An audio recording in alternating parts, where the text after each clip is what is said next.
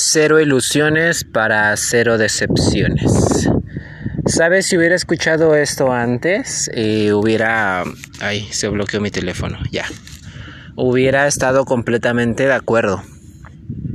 Creo que vuelvo al mismo tema de la romantización de estar solo, que pues estás ahí en un estado neutro que ni para atrás ni para adelante con tus, con tus sentimientos ni nada, no te permite sentir nada, simplemente por miedo a que te desilusionen, ¿sabes? Creo que eso es un miedo que yo, que yo tenía y probablemente en el fondo lo tengo.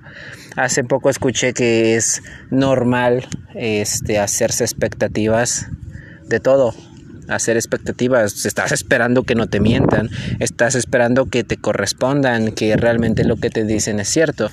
Este, entonces es completamente natural eh, hacerse expectativas. Y entiendo tu miedo. Entiendo ese miedo de que te decepcionen, de volver a caer en lo mismo, en lo que, de lo que saliste. Perdón si hay un poco de aire, estoy en un, lugar, en un lugar abierto. Te decía, entiendo, entiendo ese miedo, neta, te siento.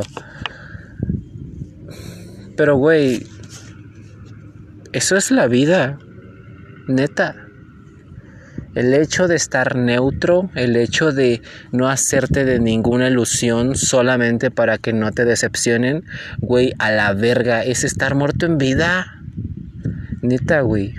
¿Sabes? Ojalá te vuelvas a enamorar.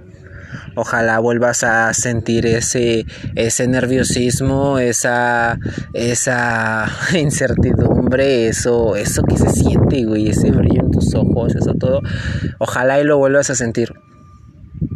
Ojalá y te lo permitas, o sea, porque probablemente sí lo has vuelto a sentir, pero no te lo permites porque dices, no, no, no, porque ya sé en qué va a terminar, o estás con esa misma incertidumbre de que, pues, no, ¿qué tal si...